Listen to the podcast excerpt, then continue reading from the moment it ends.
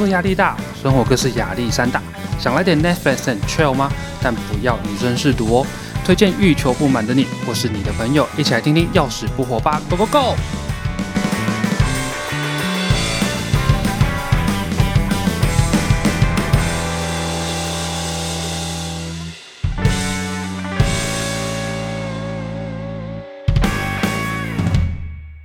嗨，大家好，欢迎收听《要死不活》，我是那个摇头。呃，时间过得非常快哈，明天明天就要四月了。嗯，我觉得相当惭愧，因为我距离我上次更新是一月初的事情了。然后我这次要动笔的时候，我就有发现我的稿子上面还写着“祝大家牛年行大运”。我的天呐！其实我都在准备，但是就这次准备的真的是蛮久的。好，那为什么不更新呢？理由很简单，就只是我比较偷懒而已。那这段时间我有在做了一些事情，呃，包括 Clubhouse，我跟风到一点东西，但我就觉得就是嗯，好像就听过而已，就里面的东西好像也没有比较特别的，或者是呃，另外一个特别的事情就是里面一堆创业家，我是觉得蛮佩服的，很多 C 很多 CEO 都在里面。这种准备录音怎么 连发音都不对？好好，然后再来的话就是，嗯，我看了一些剧啊，然后发了一些网络新闻。那前一阵子比较红的艾丽莎莎跟苍兰哥事件，我发了到。那再的话就是李克太太的太空人维他命，我也有发了到。好，那再就是到三月初那一阵子的早教公投，我有注意到，但只是我对于前两件事情我比较在意啦。但是因为时间都过太久了，我就不追溯，就不想就没不讲了哈。那在最近比较火红的事情就是新疆棉事件。那我这边对于这件事情的想法就是说，嗯，我觉得我觉得不用特别去逼艺人要不要表态这件事啊。那没表态的就就算了没关系，但已经有表态的就要自行承担这些后果。那就像当时的反送反反送中一样。然后有一些连锁企业啊，就是也有表态。那如果真的觉得人民币比较香的话呢，就赶快解除鉴宝，然后过去吧。我就觉得蛮不错的。好，然后另外的话，因为我们现在台湾水资源你也知道很少，所以我想你们既然这么这么喜欢人民币的话，不如就不要再占用我们的水资源好吗？那在营运就是三月嘛，一定要讲一下一些事情。那其中一件事就是妇女节的事情，讲一下和女权有关的药物哈。那三月女权这个有关的药物呢，一定要讲到口服避孕药。其实，在避孕的历史当中啊，有很多荒谬的偏方啦。那像是涂鳄鱼的粪便在女性的阴部上面，或是把猫的睾丸放在管子里，然后绑在女性的腰上，就说这样子可以避孕啊。那我是觉得古代人想法真的蛮特别的。好，那不过呢，后来随着时代演进呢，十六世纪呢才出现了羊肠保险套。虽然它最初的目的不是为了避孕，而是防止梅毒的传染，所以去嫖妓的男人呢会戴一套，但是回家对自己的妻子就无套，非常惊讶吧？好，那总之呢，这时候的避孕主导权就还是在男性身上啦，就取决他要不要戴套这件事情。好，那既然是要用吃的呢，总是要知道自己吃了什么东西吧，对不对？好，就跟保健食品一样哈，所以科学家们呢就在寻找抑制排卵的东西，那时候其实有这个概念的。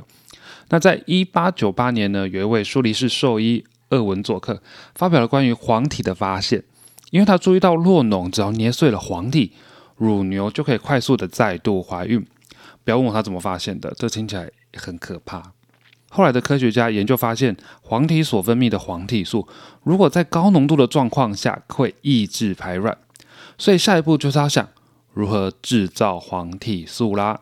那关于黄体素呢？它是一个很大很复杂的类固醇化合物，所以在合成化学是一件很困难的事情哦。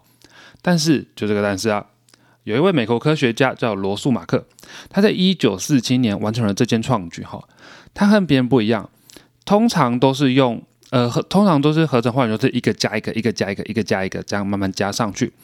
但是它但这个东西因为太大了，所以很容易做了一半就往别的方向跑。都是没有如预期的，没有如预期的支链架上去。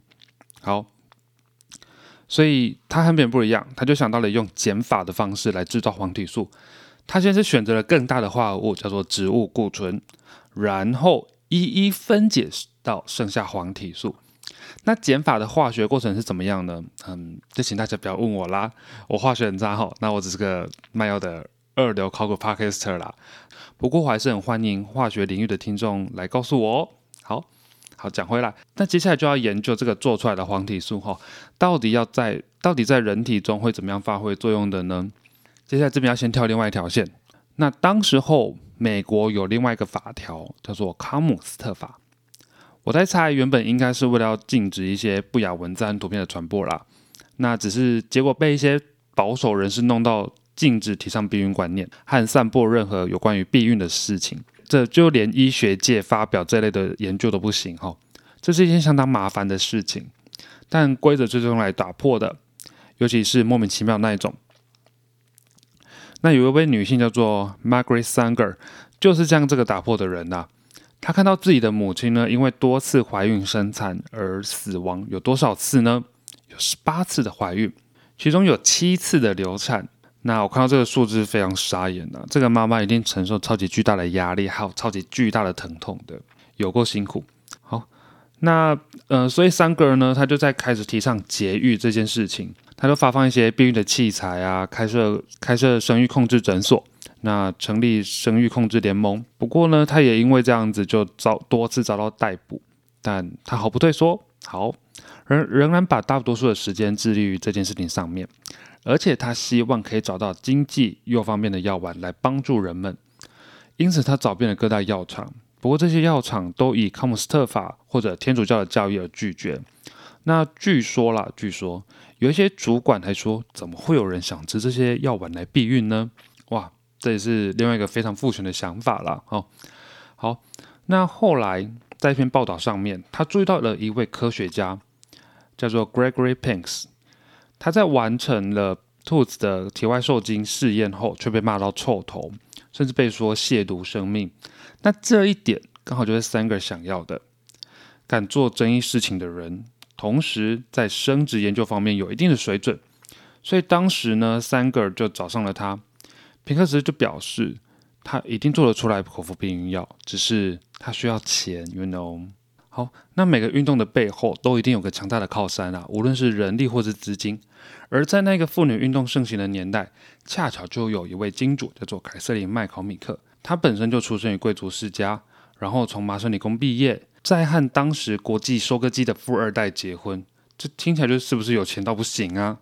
但是呢，他的先生才二十岁出头就罹患了思觉失调症。麦考米克相信这种疾病呢是会遗传的，所以他说什么也都不生。好，而在他先生过世之后啊，麦考米克才把注意力放在女权运动上面，强调妇女的工作权和平等权等等。那在一次的女权运动参会上，三个尔和麦考米克终于见面了。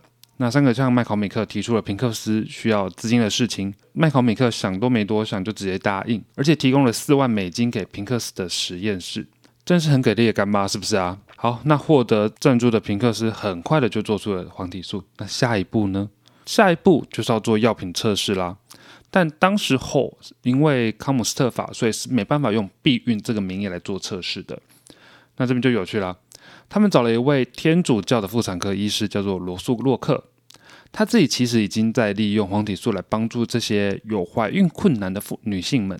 简单来说呢，就是利用黄体素来调整经期，达到控制怀孕的效的时机啦。那至于身为天主教的洛克，为什么会帮忙做这样子的人体测试？甚至还冒险和平克斯到海地上的一个小岛来进行大规模的人体测试呢？因为他自己也在妇产科工作，那自然也看到了一些人因为怀孕而感到困扰，那也有人因为泌衣堕胎而造成子宫受损，那这也就成为了他支持的原因啦。好，那在经过许多次帮助怀孕的黄体素人体测试后呢，终于可以向药商提出了报告，并且贩售啦。好的，那这边也有点好笑哈，因为药商后来就发现民众早就偷偷利用黄体素来避孕啦。当时的大家真的很聪明呐。好，那后来呢，他们的药在一九五七年呢以 Innovate 这个名字上市了。那里面的成分呢，包含了黄体素和少量的雌激素啦。刚开始的这个药品用途呢，标示为治疗月经不顺和不孕症，直到一九六零年 FDA 才承认可以避孕。药商才正大光明的在贩售这个口服避孕药。好的，那以上呢，以上大概就是口服避孕药的简史啦。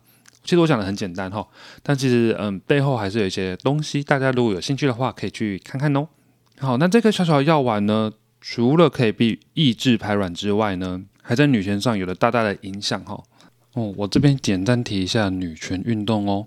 好，那在工业革命后，劳动力的需求大幅提升啦，那所以就出现了大量的女性工作者投入职场，但常常发生的是男女同工不同酬，这就让一些思想家注意到这一点，并且提出了一些看法，要求男女平等，做相同的事情应该享有相同的报酬才对，那以及拥有相同在法律上的权利。好像是工作权、选举权、被选举权、受教育权等等，这些呢都是第一波的女性主义运动，大约从十八世纪末到二十世纪初第一次世界大战左右啦。而国际妇女节也是在这时候被提出来的。当时候的纺织业相当盛行，哈，需要大量的人力，所以就有女性工作者呢也投入了职场，但是惯老板给予的钱相当低，相当少。然后工时又长，加上工作的环境非常非常的不好，所以就促使了女性工人在一八五七年的三月八号上街游行啦。那之后呢，就会每年都办这个游行哈。那事情直到了一九一一年三月，有一间位于纽约的内衣工厂发生了火灾，总共一百四十名女工罹难。那时候呢，除了修改劳工相关的法条以外，那国际女权运动的先驱人物克拉拉柴特金呢，就有说明应该要为妇女们设立一个节日，所以呢，国际妇女节三月八号就这样诞生啦。好，那第二波的女性主义呢，大约是在一九六零年到一九八零年左右，主要讨论的是女性的自主权，强调许多事情可以由女性自己决定，不需经过配偶或是第三方人士同意。那不外乎就是包括了堕胎权，而口服避孕药的出现呢，更让女权迈进了一大步哈。那第三波的女性主义运动，主说的是女性的外表跟形象可以有不同的样子，不需要被拘束在过去传统的美德里，要求气质，说话要轻声细语，动作要轻柔，身材要好，前凸后翘等等很多莫名其妙的要求了。那现在呢，当然是女性想要大口大口吃饭，可以。遇到开心的事情，想要大声笑，可以；想把自己变成超壮超壮，当然也可以。只要你想要，没有什么不可以的啦。那再来就是呢，前几年盛行的 Me Too 运动，被视为第四波女性主义运动。这波运动呢，几乎是在网络上进行的哈，强调拒绝性骚扰、性暴力以及性别歧视。这波运动呢，几乎燃烧了全球了，许多女性纷纷跳出来，在网络上说明自己遇害的过程，并且控诉那些对他们造成伤害的人。好，那以上就是女性主义运动的简单小历史啦。我自己在研究这个题目的时候，才发现原来女性主义关注的层面其实还蛮多的。那他们的过程当中有遇到许多阻碍，还有他们的困难等等。